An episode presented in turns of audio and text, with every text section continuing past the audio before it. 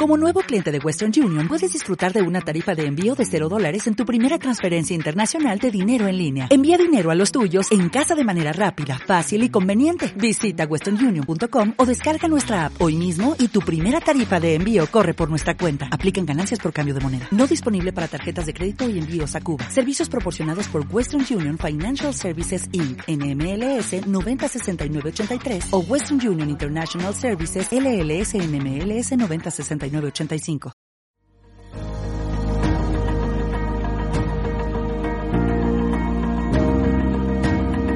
Dos mentes se unen para descubrir el potencial de lo que pueden llegar a alcanzar si se cuestionan todo. Cuando dos maneras de pensar distintas luchan por llegar a acuerdos y conclusiones, la vida en su esencia cambia, su forma de percibir el mundo cambia, la naturaleza de lo inexplicable cambia. Por eso creemos que algo sabemos de todo.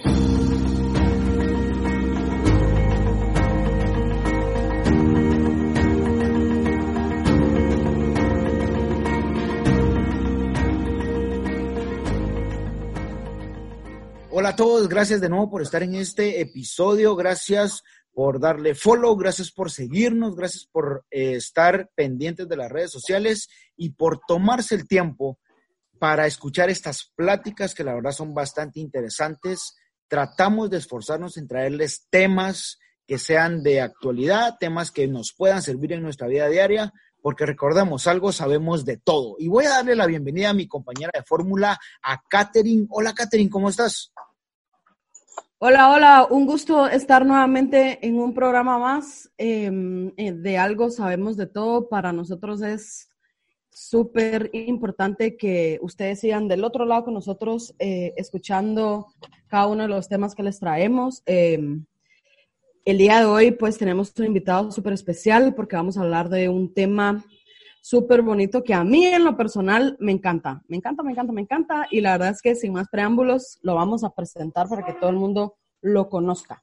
Hoy tenemos de invitado a José. Él ha tomado la decisión en su vida de criar perros, es hasta donde yo entiendo, pero es, se ha convertido en un experto realmente en la crianza de perros y hoy nos va a compartir varios consejos y cómo realmente es este ámbito, cómo realmente nosotros tomamos la decisión de poder criar perros, porque no es lo mismo criar perros en nuestra casa a criar perros de una manera eh, profesional. Así que, José, ¿cómo estás? ¿Cómo te va?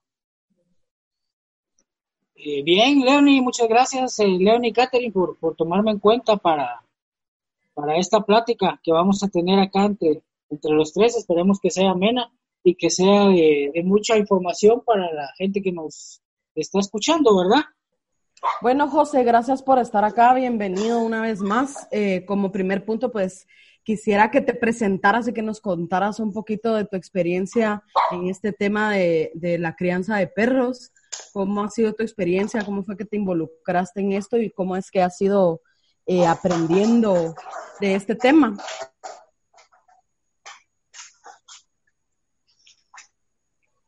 Fíjate, te cuento un poco. Eh, lo de los perros ha sido de toda la vida. Mi papá se dedicaba a esto desde, desde que yo tengo memoria. Eh, nunca pasé un año de mi vida, nunca he pasado un año de mi vida sin un perro, ¿verdad? Eh, teníamos, hemos tenido de muchas, muchas razas, eh, desde perros de compañía como perros de trabajo, perros de guardia, ¿verdad? Hemos pasado por, por perros de casa, ¿verdad? Entonces, eso, básicamente yo he vivido entre perros toda la vida. y como te digo, nunca, nunca ha pasado un año en mi vida sin que yo tenga uno o más de un perro. En este caso, en esta etapa de, de mi vida, te puedo decir que tengo una cantidad considerable de, perros. Vamos casi sobre los 10, ¿verdad? y eh, es todo, es toda, es, es una experiencia increíble porque un animal de compañía que, es increíble, pues no, no, no, un perro bien equilibrado es ahí sí que aunque se oiga cliché, es el mejor amigo del hombre, ¿verdad? Es, es, es tan noble, lo único que sabe hacer un perro es, darte amor, ¿verdad vos? Entonces, eh, en esto estoy, me enganché y quiero seguir en esto por mucho tiempo, ¿verdad? Yo creo que mencionábamos algo al inicio de que existen diferencias eh, en los perros, obviamente, ¿verdad? Eh, me gusta mucho que decís eso de que el, que el perro es el mejor amigo del hombre. Yo lo creo así. Yo tengo una perrita y siempre me he inclinado por la raza Schnauzer. Siempre he tenido ah. Schnauzers. Entonces, creo que es mi raza favorita. Llegó a mí ese perro como un regalo y a partir de ahí siempre me he inclinado. He tenido como tres perros schnauzers y la verdad es que me parecen súper fabulosos, su personalidad es súper increíble y creo que, que existen diferencias, no es lo mismo los criaderos de perros que tener una mascota en tu casa, ¿verdad? Porque realmente mi mascota es un, un elemento o un integrante, mejor dicho, más de mi casa, es como una persona más y es tratado como una persona más en mi casa. Entonces, quisiera que me contaras más o menos qué es un criadero de perros, cuáles son las diferencias, qué diferencias existen en tener un criadero a tener mascotas en casa. O si no existen, pues también que nos digas cómo es que funciona. Fíjate que eh, en mi caso no existe ninguna diferencia. Lo único que nosotros, el perro es perro, no es no es una persona, ¿me entendés? Yo aparte de, tener el criadero y todo, eh, soy adiestrador y educador canino, ¿verdad? Entonces, te digo, ese es uno de los errores más grandes que uno comete que, que humaniza a los perros, ¿verdad? Entonces, eh, eh, la única diferencia que nosotros no humanizamos a los perros, pero el mismo trato, el mismo cariño, el mismo tiempo, todo le dedicamos a, nuestros perros, ¿verdad? La verdad no, no hay ninguna diferencia entre un, un criadero y, una, y una mascota, ¿verdad? Hay quienes sí maquilan, se dedican directamente a maquilar perros, ¿verdad? Eh, ese ya es otro tema de, del cual los animalistas y, rescatistas están en contra de los criadores, pero es por ese tipo de maquilas que se dan que el ciclo de reproducción de un perro es de seis meses y no dejan descansar a la perra, están cada seis meses, cada seis meses, cada seis meses, no. Nosotros sí tenemos un, plan de crianza, ¿verdad? Es, es, un, es, un, es una crianza responsable, ¿verdad? y tenemos un plan de crianza y tenemos ciclos en los que vamos rotando a las perras para no, no explotar al animal, ¿verdad? Sino que sacar un cachorro, sacar una camada cuando en realidad uno necesita un perro, no cuando uno quiere vender perros, ¿me entendés? Eh, son temas bien complejos entre un creador responsable y una maquila de, perros, ¿verdad? No, no sé si, si me logré explicar ahí. Sí, sí. Em, y creo que esa parte es fundamental porque mencionabas algo de, la gente que se dedica a rescatar eh, perritos, eh, las asociaciones eh, anti maquilas de perros, como lo mencionás. ¿Qué características podrías tú mencionar entonces que debería tener un buen criadero, un criadero responsable? Bueno, para empezar, un plan de crianza, ¿verdad? Un plan de crianza, eh, seleccionar a los perros bien. Ah, vemos que las maquilas de perros, te voy a decir, cruzan dos, te voy a poner el ejemplo de las razas que yo manejo, dos bulldog inglés, pero ellos no ven la calidad, ni las características, ni el estándar racial del perro. Ellos lo que ven es que sea bulldog inglés y que tenga pedigrí y no importa cómo salga el perro físicamente y sus características no se asemejan al estándar, no importa porque el valor del perro es muy similar al valor de un perro que sí cumple con todos estos estándares, ¿verdad? Te voy a decir, eh, yo cuando compré mi primera bulldog inglés me tardé un año viendo cachorros y estudiando los pedigrís para poder seleccionar a la perra que, que yo quería para iniciar mi, mi crianza de bulldog, ¿verdad? Y era tan buena perra que me compré dos. era, era tan buena, tan buena camada, tan buenos perros que, que, que, tenía ese creador que, que le agarré dos, dos, hembras, ¿verdad? ¿Y, la raza que mencionabas es la única que manejas? No, yo ahorita eh, tengo Bulldog francés, Bulldog inglés y Bull Terrier inglés. Esas son las tres razas que yo ahorita estoy manejando y que ya estoy por salir de una raza. Al decir salir no es que me voy a deshacer de los perros, ¿verdad? Sino que voy a castrar y ya no voy a ya no voy a tener más de esos perros en, mi, en mi criadero, ¿verdad? Eh, te lo digo y te lo cuento acá, es para uno conforme va aprendiendo este estilo de vida, porque es un estilo de vida, vas aprendiendo con qué perros en realidad puedes trabajar y qué perros en realidad se te salen de las manos. El Bull Terrier inglés es un perro muy, muy, de mucha energía, de mucha fuerza, y no lo, muchas veces no lo logras eh, controlar, ¿me entendés? Por ejemplo, hoy andaba yo en un terreno y me llama mi vecino que el perro se salió a la calle. Entonces tenés que salir del terreno, ir a ver que tu perro esté donde está. los perros, mis perros, como yo tengo esa formación de adiestración, de adiestramiento, perdón, eh, los perros se salen pero no se van.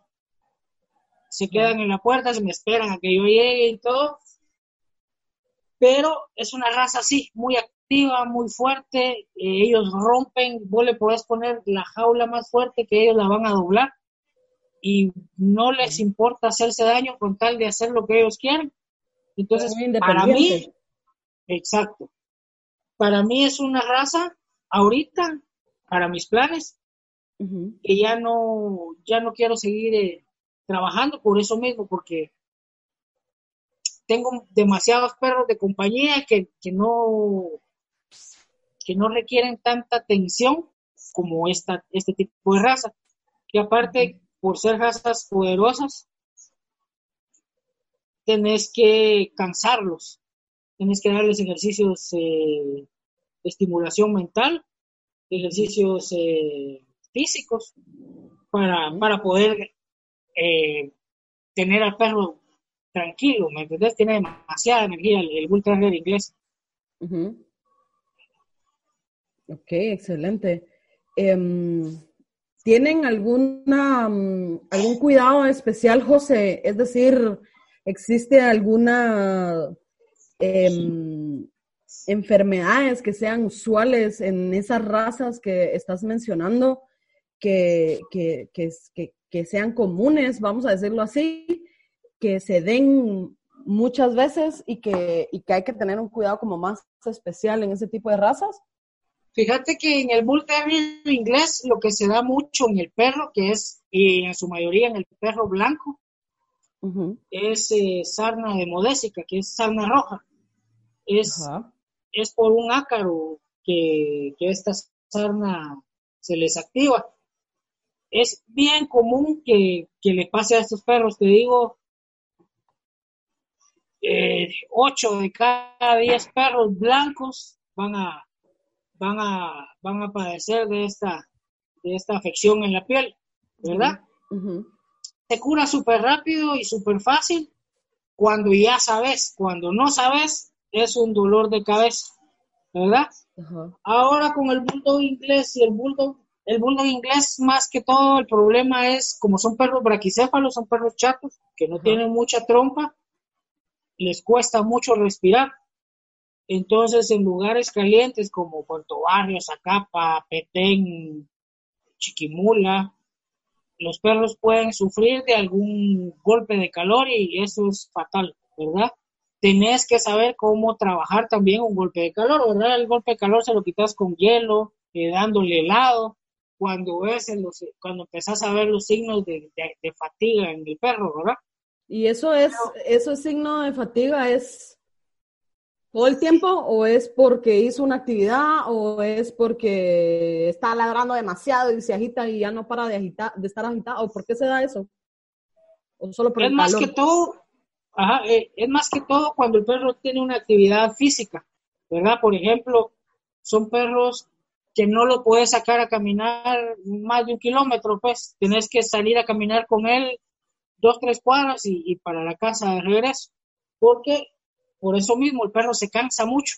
Y si hay un, y si hay demasiado calor, el perro va a tener ese golpe de calor, ¿verdad? Es, como, una insolación, es como una insolación en los humanos, solo que más ah. fuerte. Creo que ese es como mi perro ideal, fíjate. Eso de la caminada de tres cuadras me agradó. ¿Cómo? Eso de la pues caminada de tres cuadras me agradó. Sí. Em, voy a preguntarte algo que de repente ha de ser como muy tonto, lo vamos a llamar así, pero tengo mi duda. O sea, ¿cada cuánto se debe bañar un perro, José? Yo a mi perra la baño todos los sábados, pero mi perra tiene un... Em, ella tiene problemas con la piel, su piel es muy delicada, creo que los Schnauzer tienen ese tipo de, de padecimiento y ella si no la baño eh, se llena de animalitos y de pulgas o de garrapatas y donde la pica el animalito, ahí se le hace una roncha y después se le hace una costra y después se saca sangre y después, si ella tiene espacio donde rascarse o morderse de la picadura, se hace desgracia. Y todo eso es horrible. Entonces, he descubierto que bañarla por lo menos una vez a la semana me ayuda mucho a a cuidarle la piel y a que ella esté bien, pero ¿será bueno o no será bueno? Eso lo he descubierto yo con ella, no porque el veterinario me lo haya dicho, pero, pero tú que, que tenés tu criadero, ¿qué recomendás? Pues yo, la verdad, te soy sincero. Ni los baño. No, sí, sí, los baño, pero no tan seguido. Yo los baño una vez al mes. El perro en la piel tiene cierto olor, que es su olor personal, con el que el olor, él se va a identificar con otros perros o, otros perros lo van a identificar a él. Eh, los problemas, eh, los problemas del olor con el perro no se deben a que el perro esté sucio, sino que es, como te decía, el, olor de él, del perro en sí, ¿verdad? Ese olor es bien fácil eh, quitarlo, lo, lo quitas, yo, yo siempre aquí en mi escritorio tengo un montón de cosas de perro, esto es un cepillo, lo cepillas dos, tres veces por semana y se le va el olor, ¿verdad? Entonces, mantiene el sebo, la grasita que, que, le pueda, que pueda tener la piel y no mantiene ya ese olor. Ahora, en lo que me decís con cuestión de si lo haces, si lo bañas y todo, por cuestión de pulgas y, garrapatas o animalitos, eh, yo, yo entiendo y yo he pasado por eso, eh, lo pica la pulga y bota pelo y le queda un huevito, o lo pica un zancudo y bota pelo y le queda un huevito. Hay un producto, hay un producto que es una pastilla que se llama Bravecto. Se la das al perro, le mata ácaros, le mata parásitos, le mata pulgas, le mata garrapatas por tres meses. Entonces, eh, tenés tu perro cubierto por tres meses y son cuatro pastillas al año, ¿verdad? Entonces, podés usar ese producto para no estar sufriendo con, con ese tema, ¿verdad? Yo, yo sí te recomendaría, yo en lo personal, eso es lo que hago, eh, los baño una vez al mes. Y en el caso de los perros blancos que te van a decir, sí, pero el perro blanco se pone amarillo porque no lo bañas. Casaca. Sí, sí, sí y no, pero si no lo cepillas, no le renovas el pelo. Entonces con el cepillado le estás renovando el pelo, entonces no hay forma de que el pelo esté amarillo nunca. ¿Verdad? Son cosas que uno va aprendiendo con, con el tiempo, ¿verdad? Pero sí te digo, yo sí no recomiendo ponerle todos esos perfumes y olorcitos a, los perros porque, porque pierden su identidad de perro, ¿me entiendes? La mía no le pongo nada porque también tiene su olfato como muy sensible y el día que le ponen olorcito, ella pasa el día entero estornudando. A cada rato, ah. a cada rato, ah. a cada rato, horrible y pareciera como que hasta le da alergia así, de que la pone más mocosa de lo que generalmente es.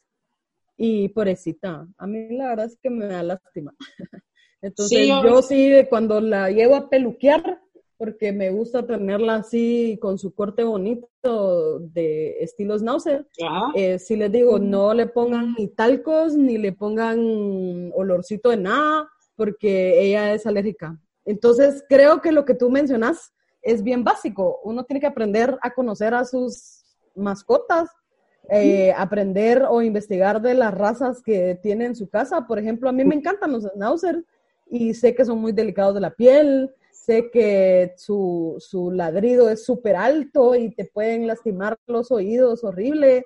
Eh, o sea, investigo un montón de cosas porque me gusta la raza y creo que parte de lo que te decía antes de lo de la responsabilidad es eso, de conocer el animal que tenés, el que vas a criar, el, el, que, tenés ahí para, para, para evitar que dañarlo, ¿verdad? Y, y, tener como, como los cuidados responsables para, para, para el perro, porque al final es un ser vivo y, y si tenés un perro es porque tenés que ser responsable y lo tenés que cuidar, pues. Y, y, ahí tocas un, un, tema bien importante, que es el conocer la raza que tenés porque muchas veces compramos perros porque nos gustan. Y ya cuando lo tenemos en la se mira cachorrito. Yo tengo amigos que, ay, qué lindo se ve cachorrito, y ya después el gran animalón que no cabe en el mini apartamento donde vive la gente. Va, entonces. Exacto, y, empieza a demandarte eh, lo que el perro genéticamente es. ¿Me entendés? Por ejemplo, un perro que está muy de moda ahorita, que es un perrazo, es el pastor belga. Todo el mundo quiere un pastor belga y se topan a que es una fiera, que el perro necesita acción, necesita trabajo, necesita salir, necesita socializar, necesita actividad. Y lo tenés en un apartamento o en una casa encerrado en una terraza y que solo subís a darle cariño o a darle comida y, y ya. Y se acabó. Exacto, entonces son perros que viven infelices y amargados toda, toda su vida, pues, ¿me entendés? Entonces yo siempre que alguien me dice qué perro me aconseja, yo lo primero que le pregunto es para qué lo quiere. Si lo quiere para compañía, pues busque un perro de compañía. Pero si quiere para compañía un perro de trabajo, no, ¿verdad? No, no, no, no va. Yo, yo por eso, fíjate que, siempre he querido un viejo pastor inglés. Esos son aquellos perros que son bien peludos y todo. Pero yo sé que acá en, acá Teculután no lo puedo tener porque el calor es demasiado. Y por, sí, sí, sí. Yo tuve un labrador y el labrador a mí se me, se me enfermó de la piel y tuve que, regalarlo a una amiga que vive en la ciudad, que obviamente el clima es totalmente diferente, y resultó que la perra esta era diabética. Entonces yo no soy pues. diabética, pero eh, esta, esta, esta mi amiga, la que yo se la regalé, tenía ese cuidado de saber de perros, o sea, no de ser profesional, sino de entender qué tipo de perro tenía.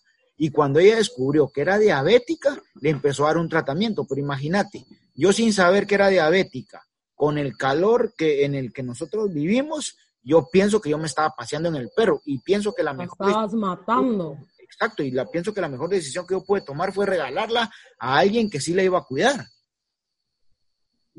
Sí, sí, sí, totalmente, ¿verdad? Como, como hablábamos con Catherine, ¿verdad? Es, es buscar el perro ideal para vos, no el perro que te guste. ¿Verdad? No, sí, cabal. Y, es que, como decía Catherine, yo tengo que entender que es un ser vivo, que siente, que tiene necesidades y a veces mi propio egoísmo, eh, mi poco, mi, perdón, mi propio ego, eh, por querer copiar a los demás, lo que vos decías, la raza que está de moda, eh, me hace comprar perros por puro ego, por pura posición. Sí, exacto. A ver, José, si yo me quisiera involucrar en el mundo de la crianza de perros, ¿qué tengo que hacer o qué tengo que saber para, para, para involucrarme en esto, para, para ser creadora de, perros? Mira, lo primero es seleccionar la raza que quieres criar, ¿verdad? Eh, seleccionar la raza, tienes que estudiar un poco sobre la raza, para saber si podés, uno, con los gastos que implica tener esa raza, y dos, con los gastos eh, que te puede generar el parto del perro, porque por lo general uno cree que el perro pare solo y ahí se acabó. Ponete en el caso que yo tengo bulldog inglés y bulldog francés, estos perros quedan embarazados por inseminación, no montan. En el caso del francés, algunos montan y algunos no. El inglés no monta, ¿verdad? Es que los otros son más eh, cabrones. Pesan menos, pesan menos. Nah, más cabrones, ahí dejémoslo. Va.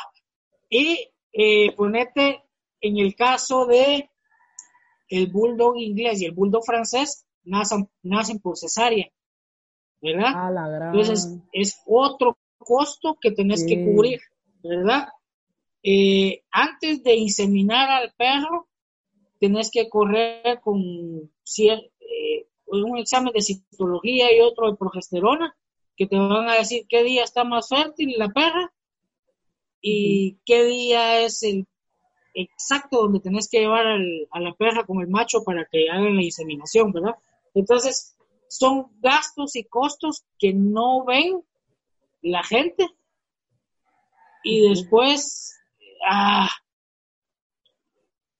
hacen cosas que no, que no deben hacer, ¿verdad? Pero si te quisieras meter en este, en el, en el mundo de los perros, hay, hay una infinidad de razas con las que puedes trabajar yo no estoy en contra de los criaderos de casa. Hay criaderos de casa muy buenos, con instalaciones muy buenas.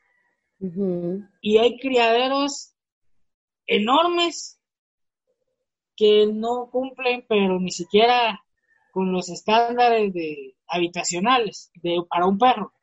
Entonces, eh, yo creo que lo que tenés que hacer para, hacer una buena crianza es seleccionar bien, a tu perro. Si querés hacerlo profesionalmente, hacer, buscar un perro con pedigrí, porque es la única forma de que te garantizas que tu perro es puro. De ahí, aunque te digan los papás tienen pedigrí y él no, pues no es puro porque no puedes comprobarlo, ¿verdad? Y Luego ser muy estricto y muy meticuloso a la hora de seleccionar los cruces. Si tu perro es un perro top, no vas a buscar cualquier perro para meterle, ¿me entendés? Porque la genética va 50-50, entonces si el macho no es tan bueno, va a perder ese 50% de la calidad de tu perro, ¿verdad? Entonces tenés que buscar dos muy buenas, dos muy buenas eh, opciones, ¿verdad? Para, para Cruz. Ah, qué interesante. ¿eh? No es, no, es tan fácil.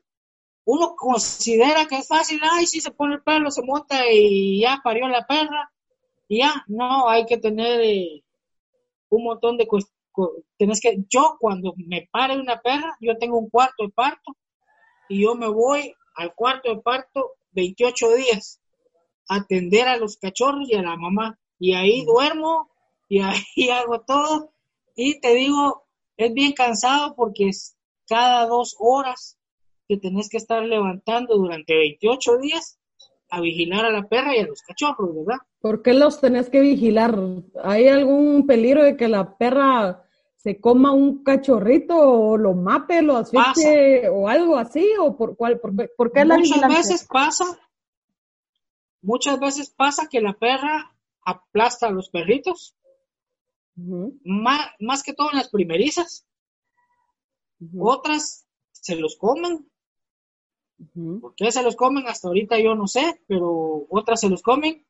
Yo me imagino que, Yo me imagino que es cuando empiezan a comerse la placenta y el cordón umbilical, que le pegan una mordida de más y, y se fue.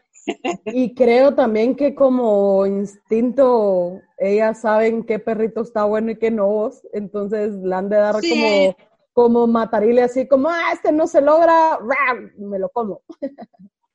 no sé, pienso. Sí, eso, eso son, esas son algunas de las cosas que por las que tenés que estar pendiente de los perros. Otra es porque se pueden ahogar con la leche, más en, en, estos perros braquicéfalos que no tienen tanta trompa como te explicaba y se les puede regresar la leche por la nariz y hay que trabajarles para sacarles esa lechita. Eh, control de temperatura porque tienen que tener cierta temperatura.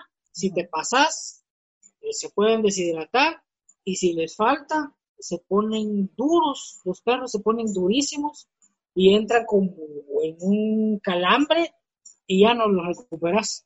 Entonces tienes que estar bien pendientes de temperatura y todo eso. es, trabajo de 28 días fuerte. Pero aquí tiene una pregunta. ¿Es eh, con respecto a la raza que nos estás mencionando o, o es Sí, todos, siempre, todos los perros, hay que estarlos vigilando. Yo lo hago con todos, yo. Pero hay gente que no, hay gente que parió la perra, ay, qué lindo, y ya, ¿verdad? Pero yo sí me dedico a mis cachorros, pues no, yo te puedo contar de las camadas que he tenido, si mucho, se me han muerto dos perros y y no fue por cuestión mía, sino que lo que comentábamos, me dormí en esas dos horas y la perra lo pachó, ¿verdad? Pero sí, no se me ha muerto ni uno de cachorro, de bebé. Ya cachorrón de mes y medio, sí, se me ha muerto un par más tal vez. Ok, y, y hablando de, de cachorritos, eh, ¿Cuándo está un perro, un cachorrito logrado? O sea, ¿cuándo yo ya se lo puedo dar a la persona? ¿Cuándo yo ya lo puedo poner en venta? O, no sé cómo serían los términos ahí. Lo puedes poner en, en venta desde el primer día que nació, para reserva. Pero lo mejor es entregarlo a los dos meses que el perro ya cumplió con su ciclo de vacunación, ¿verdad? Que se le pone se le pone la primera vacuna a los 28 días y luego se pone la vacuna a los 56 días, la segunda. Entonces ya después de la segunda vacuna, que es una quíntuple, lo puedes entregar. Ajá. Y esa vacuna te cubre parvovirus, coronavirus, eh, un montón de, enfermedades de cachorros.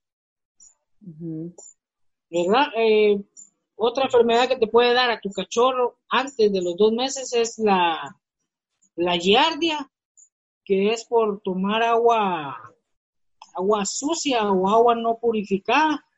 Y es, es, es como les cuesta hacer popó y empiezan a defecar sangre. Y eso es criminal con, con los cachorros. Eso te lleva a los cachorros y, pues, en cuestión de días. ¿Verdad? ya no lo eh, recuperas. Lo recuperas, lo recuperas, pero sí tenés que trabajarlos un montón de tiempo. ¿verdad? Ok. Pues chica, no es así nomás, estoy impactada, de verdad. Fíjate No, que yo sí. nunca he tenido perras, solo perros. Ajá.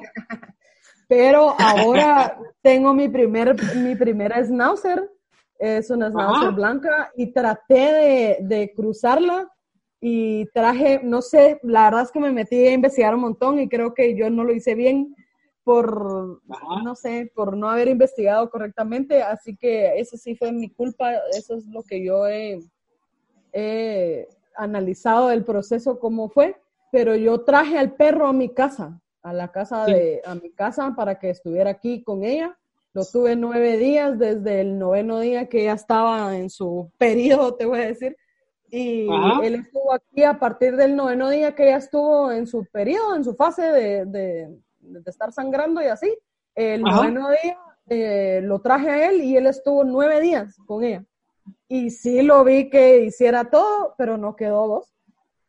Y yo estaba muy Sí. triste porque yo ya estaba ilusionada porque dije, voy a ser abuela, pero no, no Sí, quedó. es, es, esa es la importancia. vez. Cabal, y, y te digo una cosa, esa es la importancia de hacerlo profesionalmente, porque si te das cuenta, yo te digo que corro dos exámenes para saber el día que la perra va a estar ajá. más fértil, ¿verdad? Otro es que generalmente es mejor llevar a la perra a donde está el perro, ¿verdad? Porque el perro es más territorial, entonces el perro se siente más cómodo en su casa que en otra casa.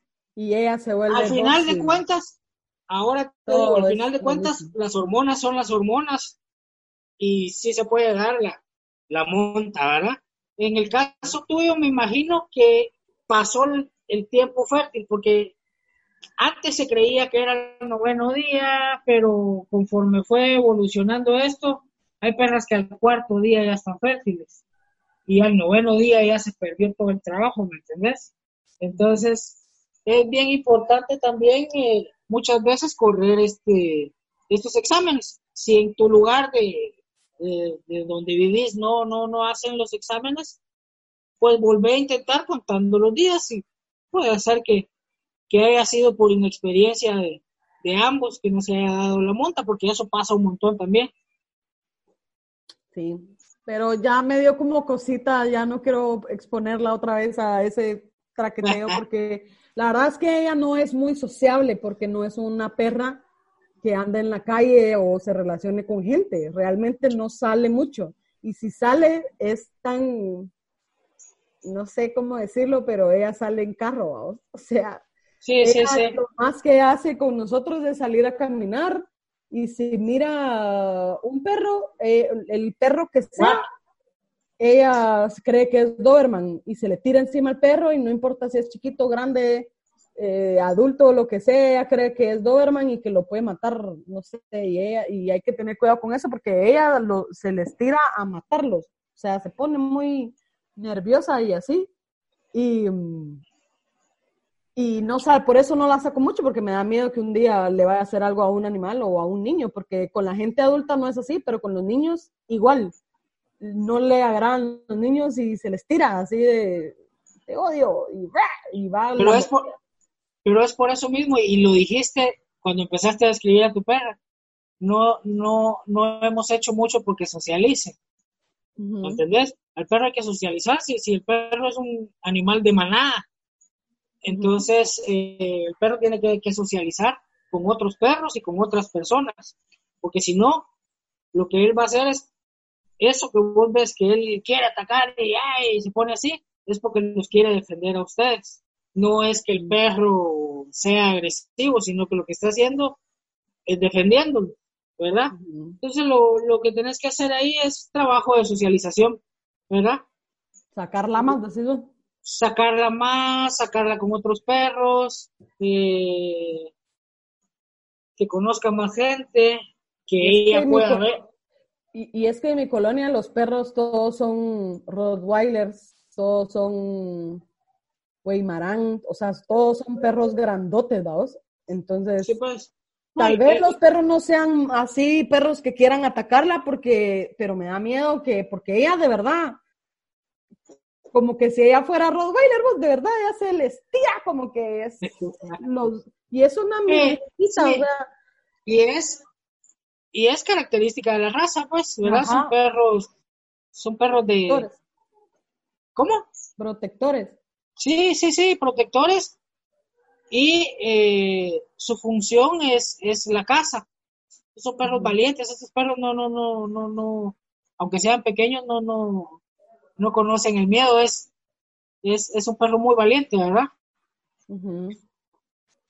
Sí, la verdad es que sí, y la verdad es que no lo volvería a hacer, yo creo que la voy a castrar, fíjate, y, y pobrecita, pero, pero ya no lo volvería a hacer porque creo que, que no funciona. Aparte ya está grande, no es como que sea una perra de tres años humanos, te voy a decir, sino que ella ya tiene seis años de estar con nosotros. No, sí, y hasta este año yo intenté hacerlo porque mi casa no querían y como ahora yo estoy en mi casa, entonces yo dije, ah, bueno, yo voy a intentar. Y creo que fracasé en el intento. Sí, es un perro que ya, ya es adulto, pues, ¿verdad? Súper adulto, ajá. Sí, sí, sí, sí. Pues Bueno, José.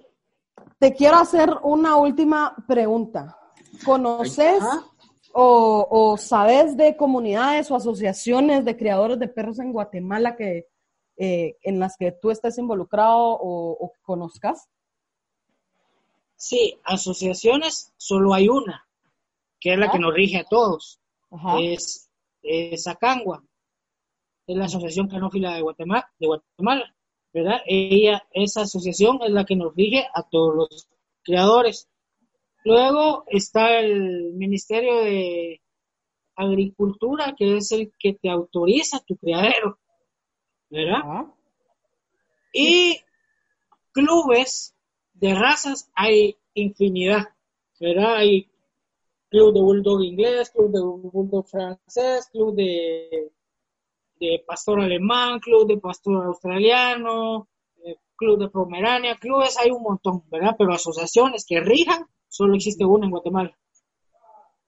¿Y cómo hace uno para participar de las asociaciones, las asociaciones, perdón, o de los clubes? Para estar en la asociación, lo único que tenés que tener es tu perro eh, con pedigrí y eh, la asociación registra tu perro y te registra a ti como dueña del perro. Ahora, si querés registrarte como creadora, ¿verdad? Tienes que pagar tu registro de criadero y tu registro de los perros, ¿verdad? Y ya, ya, ya te dan un afijo, que es un nombre de tu criadero, que solo puede haber uno en, tu, en todo el mundo con el mismo nombre, pues, ¿verdad? En mi caso, eh, se llaman Shalakan Bull, que es. Shala, a donde yo vivo es Jalapa, entonces el, el, eh, en Pocomán se dice Shalapa, Shalapán, entonces para agregarle el can, solo usé Shalacan, ¿me entendés? Ah, entonces, interesante. por eso. Sí, sí, sí, por eso es que por palabras. Exactamente. ¿Verdad? Eso, esa, esa es. eh, eh, ahora en los clubes puedes estar teniendo cualquier perro, teniendo el perro de la raza que tengas, y ahí sí no importa si lo tenés con registro o no te, o sin registro, puedes pertenecer al club, ¿verdad? Ahora hay clubes que sí son más selectivos, ¿verdad? Y mm, estás mencionando que, que estás en Jalapa. ¿Has, has hecho algún reunión, te voy a decir, pero no sé, eh, algún, alguna convención o algo así de otras personas que también se dediquen a esto en la región? Eh, ¿Se ha hecho alguna actividad de esto o nunca se ha realizado? ¿Todo ha sido en la ciudad? ¿Cómo funciona? Fíjate que año con año hay una hay una feria ganadera en donde la Universidad la San Carlos eh, organiza una exposición canina, ¿verdad? Pero eh, pues he participado un par de veces y eh, es muy bonito, pero no hay una como comunidad. hay varias personas acá que sí crían perros, pero no, no hemos tenido la oportunidad de, eh, de hacer esto. Tengo otros amigos en la región que, que, sí lo hacen de una forma también ya un poco más profesional en Cutiapa, ¿verdad? Eh, tengo un buen amigo allá que lo hace. Eh, en Sanarate también hay otro, hay otro conocido que, que, trabaja esto. Entonces, habemos, pero no habemos tantos y no estamos tan juntos. Estamos muy separados, entonces cuesta un poco. Tengo una preguntita. ¿Cómo, cómo eh, porque hemos hablado de la, crianza profesional, eh, cuando hay perros que, que, realmente, y esto es mi punto de vista, que necesitan amor, o sea, que porque todo perro es un ser vivo y necesita amor. Eh, las recomendaciones para, para la gente normal que no tiene un perro de pedigrí, las recomendaciones para que, para que esta gente también pueda llegar a, amar eh, a estos perros, porque no es, eh, pienso, el amor para un perro no, no depende del pedigrí, pero sí, pero sí tiene algo que ver, pero, pero ¿qué recomendaciones le puedes dar a las personas normales que tienen un perro normal? Ok, que el perro como especie es un animal que lo único que sabe es dar amor, ¿verdad? No tenés, no tiene por qué ser un perro de pedigrí, no tiene que ser un perro de raza, no tiene que ser un perro con los estándares raciales más altos, puede ser un perro de la calle. Eh, yo he tenido perros rescatados, yo te voy a contar una historia. Tuve un perro que se llamaba Barrabás. Era, era un perro ciego que, que rescaté de la calle. Era un amor de perros. Era, era, era, era un perro perfecto. Era tan inteligente, era tan educado. Y, y el perro no me daba ningún problema ni de salud ni de nada. Y es más, los perros de la calle, los que rescatas de la calle, no que se le escaparon a alguien de su casa, sino los mestizos que andan en la calle, los que se cruzan con la carnicería con otro. Correcto. Esos perros, esos perros son tan sanos, los perros nunca se te van a enfermar de nada, ¿verdad? Y te van a dar exactamente el mismo amor que un perro de raza, con pedigrí, con todo. O sea, esa es la característica del perro, ¿verdad? El, el, entregarse, el, dar todo por, por, la persona que está a cargo del animal, ¿verdad? Yo no, yo no, no te puedo decir eh, que un perro de raza es mejor que un que un perro eh, de la calle. Eh, pero te voy a decir, un perro de raza está diseñado genéticamente para ciertas actividades que un perro de la calle no. Entonces, el perro de la calle va a ser un amor y va a ser una compañía, pero genéticamente, y si buscas funcionalidad, te va a servir más un perro puro, un perro de raza, ¿me entendés? Pero amor es amor y los dos saben dar lo mismo. Interesante. La verdad es que yo creo que los perros de la calle, por cómo han sido, cómo ha sido su vida, su desarrollo, su, su crecimiento, eh, tienden a ser o creemos que tienden a ser como más amorosos porque nunca nadie les ha dado nada. Entonces ellos, los animalitos son así, ellos son, se dan a cualquiera ciento por uno. Entonces, siempre ha sufrido, generalmente eh, los animalitos de la calle, entonces lo que esperan es recibir, entonces por eso es la tendencia a pensar de que son más amorosos que un perro normal o un perro de casa o un perro de raza. Entonces, sí, y si te das cuenta, el perro de la calle es un perro más estable, no es un perro miedoso. Ajá, el perro de la calle anda en la calle y le pasa un carro a la par rapidísimo y el perro sigue caminando. Vas con tu perro, ajá, vas, vas con tu perro de casa y pasa una bulla, un escándalo y el perro empieza a ladrar, empieza a huir, pero es porque no ha estado expuesto a tanto estímulo, ¿verdad? De la socialización que hablábamos hace un rato, que Totalmente, es importante. ¿va? Ujú. Y es por eso que te decía que era importante que socializaras a tu perro por el ejemplo que me habías eh, comentado, ¿verdad? Ajá. sí, Porque se vuelve razón. más estable. Y otra cosa, también me lo dijiste a un principio, es, una, es como que fuera una persona más de la casa. Entonces, la misma humanización del perro es la que le quita su identidad como perro. Y se vuelve un relajo porque el perro ya no sabe si es perro o es gente. Es un perro ¿No? gay.